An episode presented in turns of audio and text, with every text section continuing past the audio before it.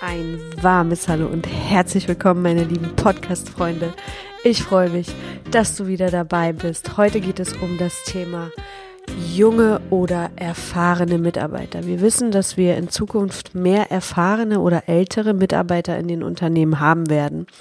Das hat mit dem demografischen Wandel zu tun und was der demografische Wandel so bedeutet für die Unternehmen und ja, was so den richtigen Mix für dich ausmachen kann und wie du als Führungskraft die Altersgeschichte für dich so betrachten kannst, wollte ich heute in dieser Folge etwas näher erläutern. So, wenn wir zu den demografischen Wandel kommen, dann gibt es mittlerweile Prognosen, die davon ausgehen, dass 2060 jeder Dritte mindestens 65 Jahre sein wird.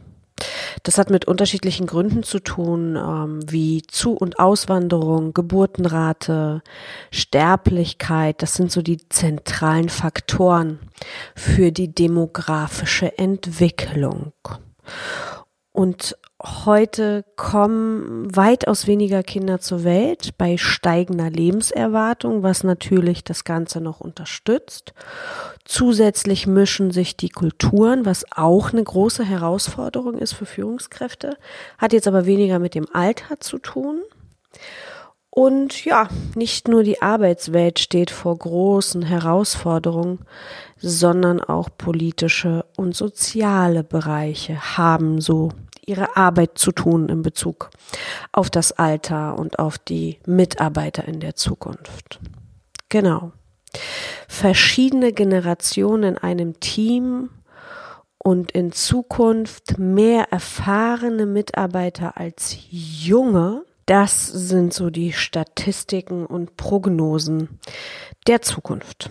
Da ich selber gerade ein Start-up-Unternehmen gründe, beobachte ich natürlich auch die Startup-Branche und ähm, Kiko für mich als Erfahrung auch eine Startup-Erfahrung war, bekomme ich auch immer mehr mit, dass sehr viele Startup-Unternehmen oder frisch entstandene Unternehmen sehr viel mit jungen Leuten arbeiten und halte das auf Dauer, ja, nicht für gefährlich, aber man kann das Ganze noch optimieren, wenn wir beide, also die jungen und die erfahrenen Mitarbeiter mischen können und auch auf die richtige Art und Weise mit beiden umgehen können und vor allem auch die Teams coachen, miteinander fruchtbar zu arbeiten. Aber bevor ich da so ein bisschen mehr aufs Thema eingehe und euch meine Erfahrung oder den ein oder anderen Tipp gebe, gehe ich noch mal ganz kurz auf die unterschiedlichen Generationen ein,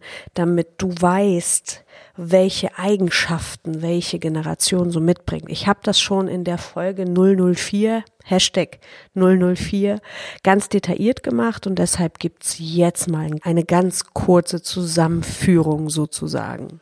Die Nachkriegsgeneration, die Babyboomer, die zwischen 1945 und 1960 geboren sind, ist die Generation, die sozusagen demnächst in Rente gehen wird. Das ist die Nachkriegsgeneration, wie ich schon eben erwähnt habe. Sie leben, um zu arbeiten. Fleißige Arbeit wird belohnt, sie sind sparsam, zuverlässig, pflichtbewusst, sie sind im Wettbewerb aufgewachsen, Hierarchien sind ganz wichtig. Für diese Generation Sicherheit, Stabilität sind ganz wichtige Motive. Sie lieben Regeln und Autoritäten und die erste technische Entwicklung sind die PCs. Ne? Dann haben wir die Generation X. Sie arbeiten, um zu leben, sind zwischen 1960 und 1980 geboren, sind sehr pflichtbewusst und Anerkennung wollen sie für die Arbeit, Wohlstand, Karriere, Sicherheit, spielen ganz wichtige Motive für diese Generation, gründen meist spät eine Familie, Individualität ist wichtig und sind auch im Wettbewerb aufgewachsen Und das ist so die erste Generation, die die Autoritäten offen in Frage stellt. Und diese Generation erlebte das Handy in der Entwicklung, sozusagen. Ich, ich hatte den äh, türkisen Klopper von E glaube ich, damals als allererstes Handy. Genau. So, ich gehöre also zu der XXX Generation. Dann haben wir als nächstes die Generation Y. Das sind die die Jungen, geboren zwischen 1980 und 2000, auch Millennials oder Generation Next genannt, haben eine unglaubliche Affinität zu Technologie, sind immer online, vernetzt, im Social Media, einfach hineingeboren und Selbstverwirklichung ist ein wichtiges Motiv für diese Generation. Sie fordern ihre Arbeitgeber auf, sich offener zu geben und bevorzugen flache Hierarchien. Soziale Verantwortung ist ihnen wichtig. Sie brauchen einen Sinn. Sie sind tolerant und lernbereit, flexibel, mobil, reisen gerne und erkennen Autoritäten auch nur an, wenn sie sich ihren Respekt verdienen. Also ein bisschen rebellischer und diese Generation ist natürlich mit Google und Facebook groß geworden. Und last but not least kommt Generation Z. Sie sind geboren zwischen 2000 und 2015, sind absolut offen für Neues und lieben Veränderungen oder sind diese gewohnt, sind up to date, super gebildet. Ich habe mich mal mit einer Professorin von der Uni Mainz unterhalten und habe gefragt, was ist denn so typisch für die Generation Z oder für die jungen Leute, die gerade einsteigen ins Studium? Und äh, sie betonte nochmal, dass sie aus einer Lobgeneration kommen. Also die Eltern haben sie ständig gelobt. Sie sind in dieser Positivität mit Selbstbewusstsein fordernd aufgewachsen, brauchen viel Freiheit, sind absolut risikofreudig, ja, als Gegensatz zu den allerersten drei Generationen. Und wenn sie eine Aufgabe annehmen oder einen Job oder ja, dann möchten sie verstehen, warum sie das tun. Sie wollen selbst entscheiden. Sie wollen ihre Aufgaben erledigen. Sie wollen räumliche Unabhängigkeit, haben eine hohe Leistungsbereitschaft, wenn es um technische Kompetenz geht. Natürlich auch eine hohe Technologiekompetenz. Nicht die Arbeitszeit, sondern Resultate sind entscheidend, lösen sich von diesen ganzen alten Denkeinstellungen, Netzwerke ersetzen Hierarchien und Technik, Google, Facebook, Amazon, YouTube sind die großen Begleitenden dieser Generation. So, jetzt habe ich kurz die Zusammenfassung gemacht. Dann weißt du wunderbar, wo du welche Generation einzustufen oder einzuordnen hast. Und egal ob jung oder alt, meiner Meinung nach liegt es an den Unternehmen und zusätzlich an den Top-Managern, die ganz oben sind, welche Qualitäten der Mitarbeiter im Team vorhanden ist. Egal von welcher Generation wir sprechen. Fachkräftemangel sind momentan Fakt und dadurch entsteht ein großer wirtschaftlicher Schaden, wobei schon heute der wirtschaftliche Schaden meiner, mein, meiner Meinung nach sichtbar ist, da viele mit dieser Veränderung einfach noch nicht wirklich umgehen können. Und was bedeutet denn dieser ganze Wandel für die Unternehmer und für die Unternehmen? Durch die Digitalisierung fallen wie wir schon oft miteinander hier in dem Podcast äh, erörtert haben, fallen unglaublich viele Jobs weg und neue werden entstehen.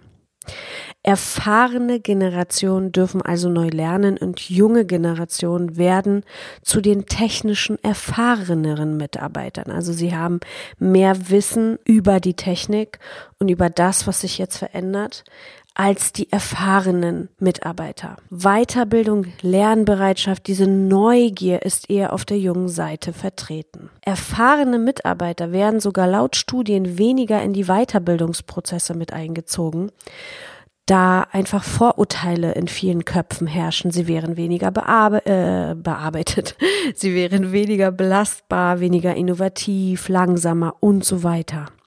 Sie nehmen also dadurch durch die Verhaltensweisen, die sich in diese Richtung entwickeln, die Veränderung einfach anders wahr.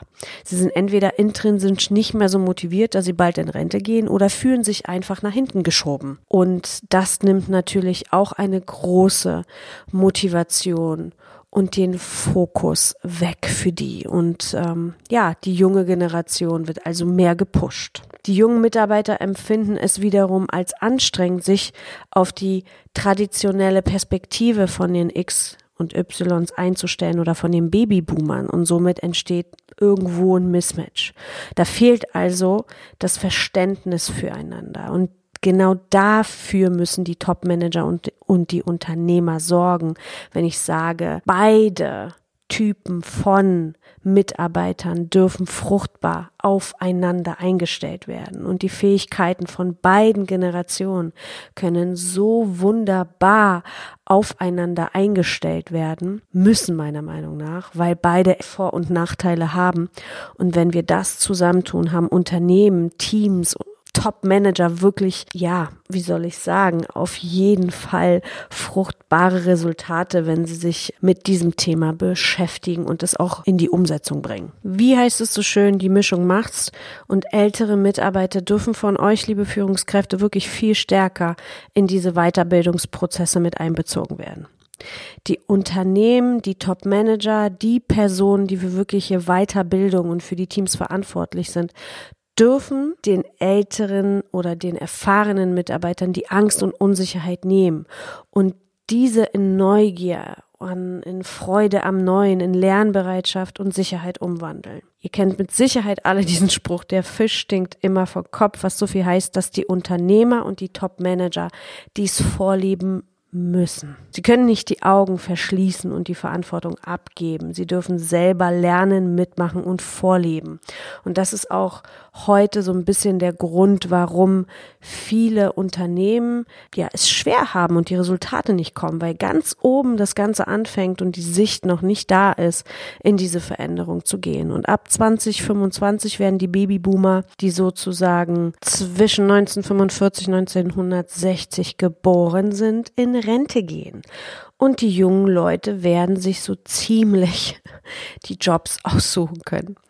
Wobei es jetzt schon sichtbar ist, dass insgesamt in den Unternehmen andere Kompetenzen gebraucht werden. Ein erster wichtiger Tipp aus dieser Folge, bitte bezieht die älteren oder die erfahrenen Mitarbeiter in die Weiterbildungsprozesse ein, was der neue Markt oder für die neuen Kompetenzen, die gebraucht werden. Denn erfahrene Mitarbeiter bringen wiederum andere Kompetenzen mit, aber dazu kommen wir jetzt. Wenn ich mir Startup-Unternehmen anschaue und mit dem einen oder anderen spreche, dann ist das oft so, dass nur junge Mitarbeiter sehr viel Chaos mitbringen.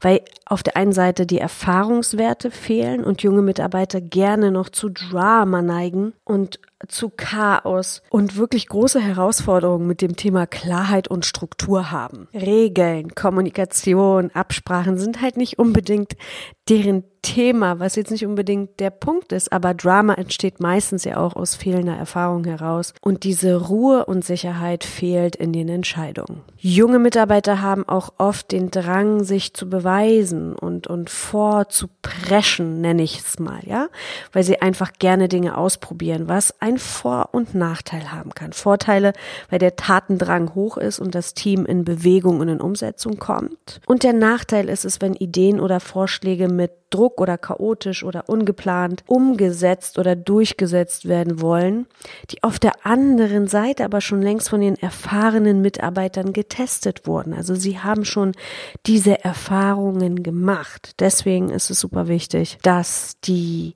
Fehler der erfahrenen Mitarbeiter aus der Vergangenheit genutzt werden und die Erfahrung genutzt wird, sodass das Team sich freuen kann, das gesamte Team sich an der Erfahrung von den erfahrenen Mitarbeitern freuen kann und das natürlich eine Zeitersparnis ist, aber auch eine finanzielle Ersparnis. Erfahrene Mitarbeiter können sich wiederum von den jungen, neuen, rebellischen, technikaffinen Mitarbeitern neue Perspektiven holen, ihre Limitierungen aufheben und die eigene Denkerwelt der Y- und Z Generation sozusagen entdecken und kennenlernen.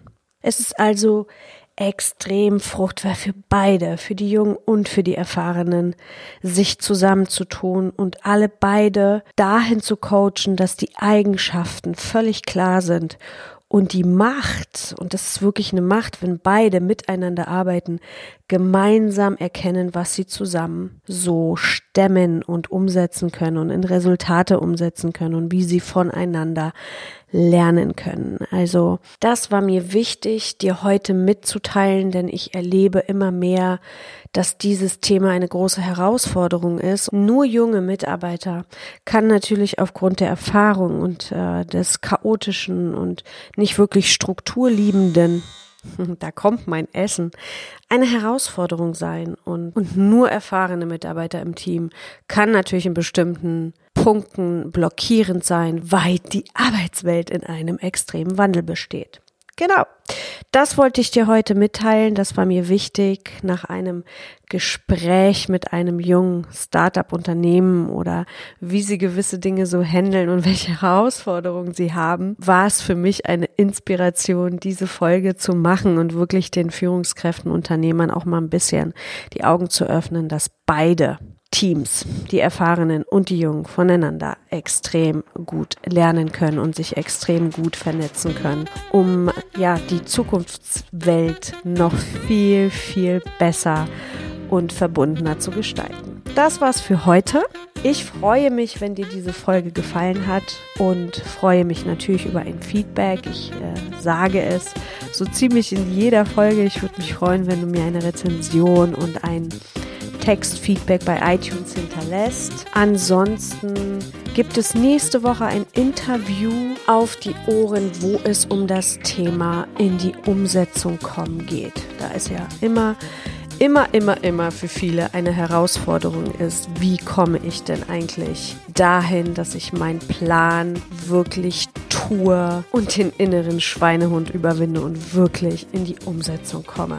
Genau. So, ich wünsche dir eine wunderbare Woche und sage bis nächsten Donnerstag. Cheers, deine Goscha.